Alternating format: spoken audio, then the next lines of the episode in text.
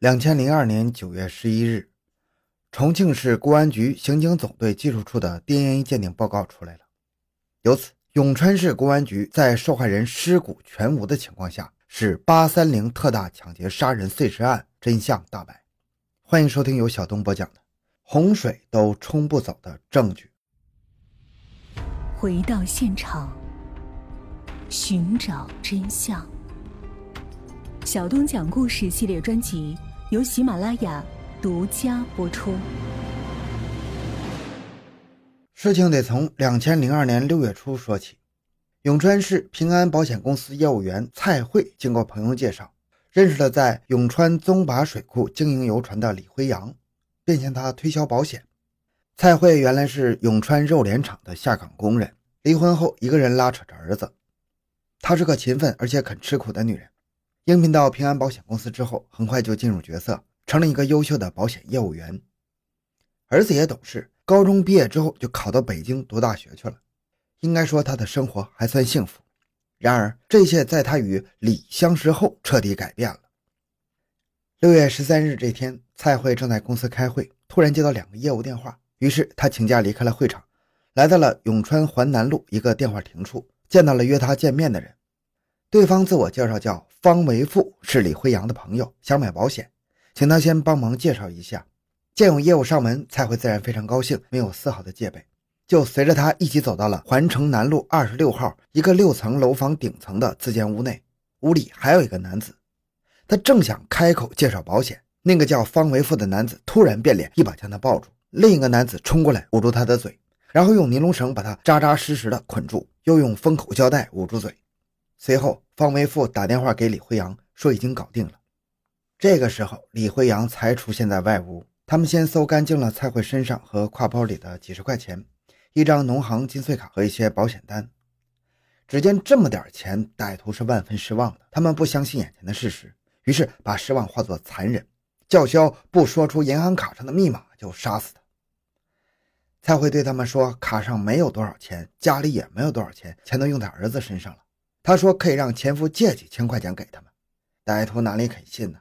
得到银行卡密码后，马上就去银行取钱，果然只有几十块钱。歹徒转身又去了蔡慧的家里去寻找，找到一些旧版的十元人民币和一些纪念金币，价值也不过是千元。在方维富和名叫李政伟的另一个男子外出搜查时，李辉阳就守在屋里。等他们回来后，李政伟说：“没找到钱呢，干脆叫他打电话叫人送点钱来算了。”李辉阳说。不行，你坐牢还没坐够吗？四十岁的李辉阳以前是永川棉纺厂的工人，一九九二年下岗之后就混迹社会。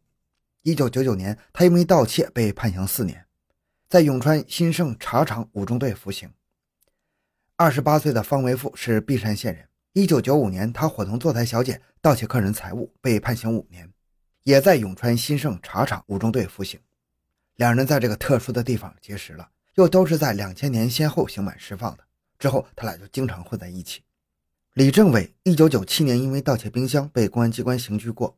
李辉阳出狱后无所事事，后经朋友介绍，他就认识了蔡慧。得知他做保险多年，李辉阳认为他肯定有钱，就开始准备作案了。那天在医院结识了李政委之后，认为此人是个好帮手，就对他格外热情，还请他吃火锅。期间，他先和对方谈生活、工作、爱情之类的。当得知李政委不得已也想找钱的时候，就试探他。现在找钱不容易啊，饿死胆小的，撑死胆大的。李政委虽然只有二十六岁，但也是老江湖了。一听这话，忙说：“哼，急了，老子连人都敢杀。”有了这个帮手，李辉阳心中有了底。但是要干事他不会忘记患难与共的方为富，马上就打电话通知方。当晚，三个人在李辉阳的租赁房里会面了。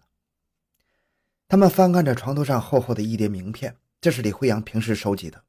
为了从中寻找下手的目标，方维富找出蔡慧的名片，问这个人怎么样。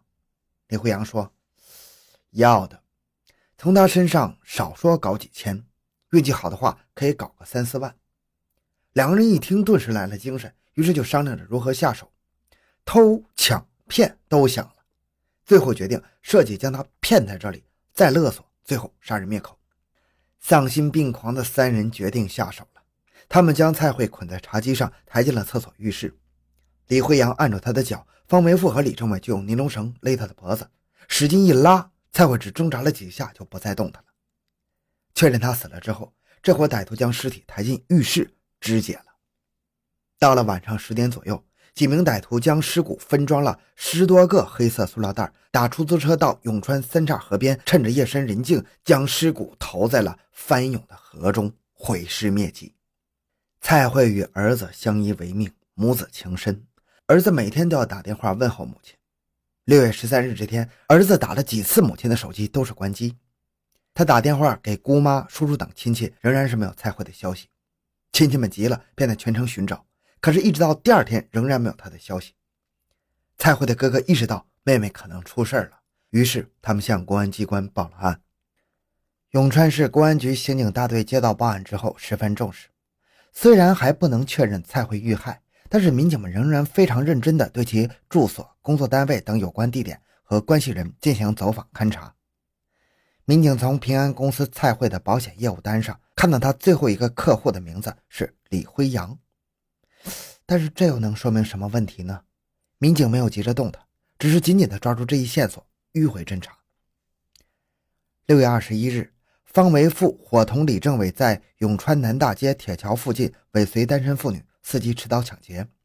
这时，一个女子走过来，方持刀冲上去行劫。那个女子机智的闪过尖刀，大喊：“抢劫呀！救命啊！”尖利的呼唤吓得歹徒掉头就跑。这个女子还勇敢的追赶。这时，许多市民都勇敢地站出来，有的追，有的打幺幺零报警。幺幺零民警迅速赶来，将方维富和李政委抓获了，并移交南大街派出所，两人被刑事拘留。方维富因为持刀抢劫被批准逮捕，而李政委因为抢劫未遂，同意其取保候审。这个时候，李想到了李辉阳是生死之交，就打电话让他想办法来保。李辉阳身上也没有钱呢。这时，他想起了当初租房时交的是三个月的房租，而他实际上住了十来天。于是他去找到房东，退了两个月四百块钱的房租。李辉阳将李政委保出来之后，让他逃跑，最好一两年都不要回来，因为方维富还待在里面，谁知道他熬不熬得住啊？李政委一想也是，就逃到了四川宜宾金沙江农场，靠打零工过活，藏了起来。到了八月中旬，李辉阳和几个朋友正在吃饭。酒后与邻桌的人发生口角，李辉阳竟然冲进厨房，抓起菜刀将对方砍伤了，随即被文警赶来的寻花路派出所民警抓获，刑事拘留。永川市公安局刑警大队一直没有放弃对蔡慧失踪案的侦查，永川市局领导也多次指示刑警大队加大侦查力度，同时还与刑警们一起研究侦查方案和措施。这次得知李辉阳被抓之后，李健大队长没有正面的接触他。只是派人观察他的表现和言行，果然，他爽快地承认了砍伤人的事儿，还主动地提出了赔偿方案。哼，想溜没那么容易。民警当然没有随他的愿，接下来他就有点坐立不安了。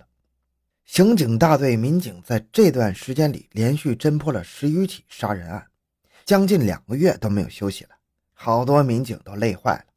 但是民警们的辛苦付出终于有了回报。不久，杨才勇在侦查中得知，蔡慧失踪的那段时间，方维富经常与李辉阳在一起。李健大队长决定先突破方维富。在看守所，他用旁敲侧击之法审讯方维富。方维富开始嘴还是很硬的，但是他哪里是民警的对手啊？几番交锋，他就难以自圆其说了。到了八月三十日，他终于缴械投降，招认了杀人碎尸的全过程，突破了方维富。八月三十日下午，民警立即提审李辉阳。面对着信心百倍的民警，噩梦连连的李辉阳干脆认账了。交代结束，他仰天长叹：“哎，这回踏实了。”当民警问他作案之后为什么不逃跑的时候，他说：“那报纸上、电视上天天都在说谁谁从哪里逃到哪里被抓了，全国公安都是一家，加上网上追逃，那哪能逃得掉啊？该遭就遭。”我认了。当晚，警方驱车赶往了李政委藏身的宜宾金沙江林场，从床上将李政委抓获了。李政委也对作案过程供认不讳。然而，仅有三个歹徒相互印证的供词是不够的。可是蔡慧的尸骨已经被洪水冲走了，又无处寻觅，民警只好重返第一现场。由于此时离案发已经过去两个多月了，歹徒作案后把现场清理得很干净，而且这个时候房子已经出租给别的人住了，现场已经全部破坏了，找不到什么有价值的线索。根据李慧阳交代，他把蔡慧的手表和用于肢解尸体的菜板送给了女朋友。民警迅速找到了女朋友，找回了确认的死者的手表。经过仔细查找，终于从菜板上提取了一些骨渣等微量物质。民警又提取了蔡慧家人的 DNA，并迅速送到重庆市公安局刑警总队做 DNA 鉴定。鉴定结果证实，蔡慧确如嫌疑人所交代，已经被害身亡了。经过警方的艰苦侦查，八三零特大杀人碎尸案终于告破。好，这个案子就讲到这里。小东的个人微信号六五七六二六六，感谢您的收听，咱们下期再见。